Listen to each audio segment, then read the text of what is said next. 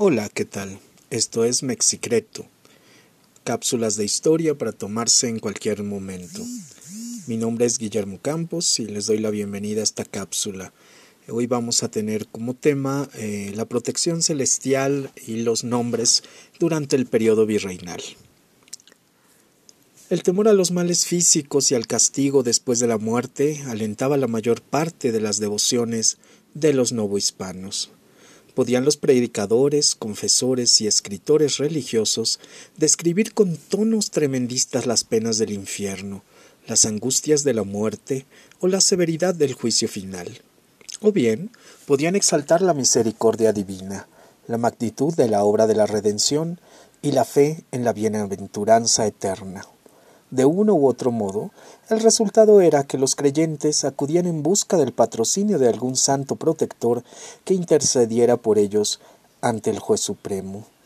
Los libros piadosos recomendaban esta práctica, ilustrada con innumerables ejemplos, entre los que exaltaban la complacencia de los santos ante la mención de su nombre y su buena disposición cuando se les invocaba con la debida referencia.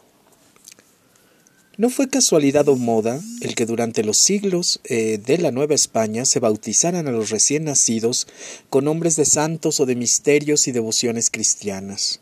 La Iglesia estableció esta norma y los fieles la aceptaron y acostumbraron a integrar los nombres familiares a las devociones domésticas.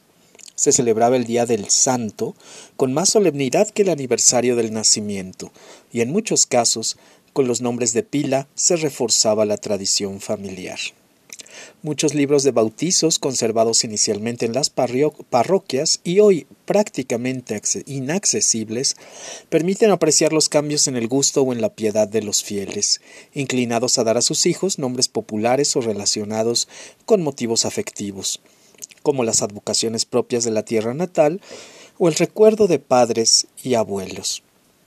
También, la época del año en que ocurría el nacimiento era importante en el momento de elegir a un nombre. Casi se consideraría un agravio hacia algún santo eh, si el niño había nacido precisamente en su día y no se le ponía tal nombre. Cuando tal elevada era la tasa de mortalidad en el momento del parto, parecía necesario agradecer con su permanente recuerdo a los patronos que acompañaron a madre y a hijo en aquellos trances, sobre todo el santo particular del día. Se entendía además que así se prolongaría la protección sobrenatural durante los meses y años siguientes, igualmente llenos de peligros para la sobrevivencia de las criaturas. Ante los ojos de los predicadores, la arraigada costumbre de perpetuar los nombres familiares parecía un alarde de orgullo, o por lo menos una rutina pagana. Se decía no se le ha de poner Andrés al niño porque su padre se llama Andrés, ni Pedro porque su abuelo se llamó Pedro, porque ese es un motivo muy bajo, muy de carne y sangre, y muy de tierra, porque se continúa el nombre de la casa, ese es motivo muy de bárbaros. Una vez que se había manifestado la predilección por algún santo, no paraban ahí las expresiones de devoción, sino que debía tenerse presente en todo momento, si bien esta perseverancia quedaba en el discurso de los religiosos más que en la práctica cotidiana, a juzgar por las críticas que hacían del uso de los diminutivos. Y citamos pero si casi en toda su niñez apenas oye el niño ni su nombre, ni cuál es su santo, ¿qué honra le hacéis al santo para que ampare al niño? Gochis, ¿qué tiene que ver Gochis con Diego? Pancho, ¿qué tiene que ver Pancho con Francisco? Culás, ¿qué tiene que ver Culás con Nicolás? Eso no es cariño, sino muy necia vulgaridad. Se honran y se agradan mucho los santos con oír repetir su nombre y con su nombre tiene cada uno una reliquia de aquel santo. Es interesante todo este proceso de los nombres durante la Nueva España y algo notable es la ausencia casi total de Guadalupe en el siglo XVIII, que a pesar de comenzar a ser popular entre españoles y castas, ninguna niña india y solo dos varones en 1778 recibieron ese nombre por segundo lugar. A diferencia de la costumbre española, tímidamente adoptada en las parroquias de españoles de la Ciudad de México, en San Sebastián, que era capilla de indios, no se registraron advocaciones marianas como Rosarios, Carmen, Asunción, etc., con excepción de dos Concepciones y una Dolores. Y tampoco preocupaba a los indios la perpetuación dinástica de los nombres de pila. Menos del 7% repitieron el nombre de padrinos o progenitores entre los hijos legítimos. Fue más frecuente este recurso, referido tan solo a padrinos como es obvio entre los bautizos de hijos naturales que alcanzaron hasta el 15% de Ignacios e Ignacias, Domingos y Domingas, Mauricios, Antonios, una vez desdeñado el conjunto de los Josés y Marías que por su utilización masiva no son representativos. Eh, muchos misioneros necesitaban confiar en milagros para atreverse a enfrentar la difícil tarea de la evangelización. Sabemos que durante su llegada a México habían tenido que bautizar a muchísimos indios en aquellos enormes eh, eh, atrios de los primeros templos del siglo XVI, y ellos mismos comenzaron a hacer veneración hacia distintas figuras, santos, de acuerdo a sus órdenes religiosas, y algunas devociones particulares de las que ellos eran devotos. Algunas imágenes traídas y otras ya hechas en la Nueva España tenían poderes especiales, por lo que eran asiduamente visitadas y veneradas. Los jesuitas apreciaban cuadros de la Virgen eh, que presidía la congregación de la Anunciata, copias del original que según la tradición había sido pintado por San Lucas y se conservaba en la Basílica de Santa María la Mayor de Roma.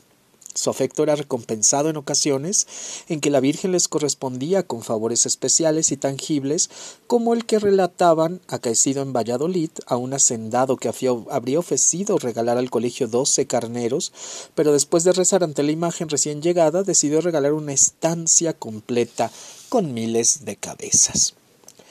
Los santos a los que dedicaban mayor devoción y en particular los que habían sido miembros de la orden eh, favorecían reiteradamente a sus fieles soldados. San Joaquín y Santa Ana lograban extinguir epidemias. San Ignacio y San Francisco Javier aliviaban a las parturientas.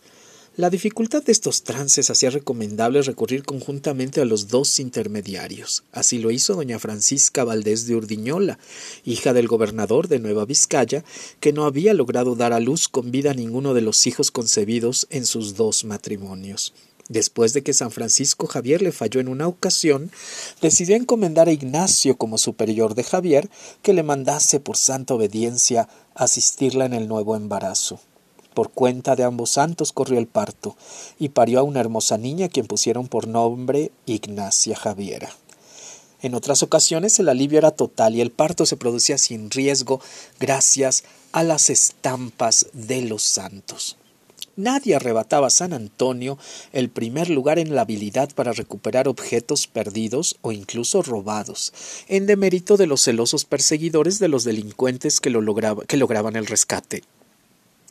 El jesuita Juan Antonio de Oviedo Viajaba de Acapulco a México cuando fue asaltado por unos bandidos que le robaron su escribanía, único objeto de valor que llevaba consigo.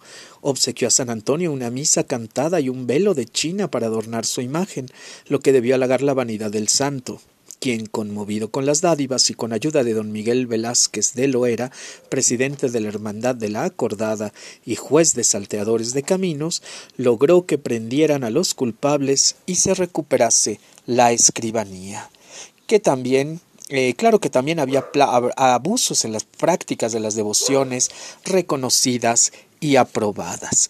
Eh, a otros les parece que son muy piadosos y se dirigen a los santos. ¿Pero cómo? Con una superstición impía. Padre, le puse a San Antón dos velas y un cuartillo de aceite a San Lázaro, para que le dé mal de San Antón o de San Lázaro al que me hurtó tal cosa. Eso se pidió a los santos. ¿Qué más pidieron al demonio? perdióse alguna cosa, pues que le quiten el niño a San Antonio, que lo pongan en la ventana, que le encierren en la caja, que lo metan en un pozo. ¿Qué es eso? ¿Qué ha de ser? Eso es superstición. Pues es un poco hoy, eh, vamos a continuar en nuestra siguiente cápsula hablando justamente de este tema que es muy curioso, los santos, los nombres, las devociones y para qué servía en peticiones cada santo en la Nueva España. Mi nombre es Guillermo Campos. Eh, te agradezco escuchar este podcast eh, Mexicreto, cápsulas de historia para tomarse en cualquier momento. Te agradezco compartas eh, en tus redes, a tus amigos, a cualquier persona que le pueda interesar estas cápsulas y pues el estar aquí. Muchas gracias por escucharnos. Síguenos en, en Instagram como Mexicreto. Estamos en Twitter como arroba plurideas y en Facebook con mi nombre Guillermo Campos Zavala. Te agradezco y hasta la próxima cápsula.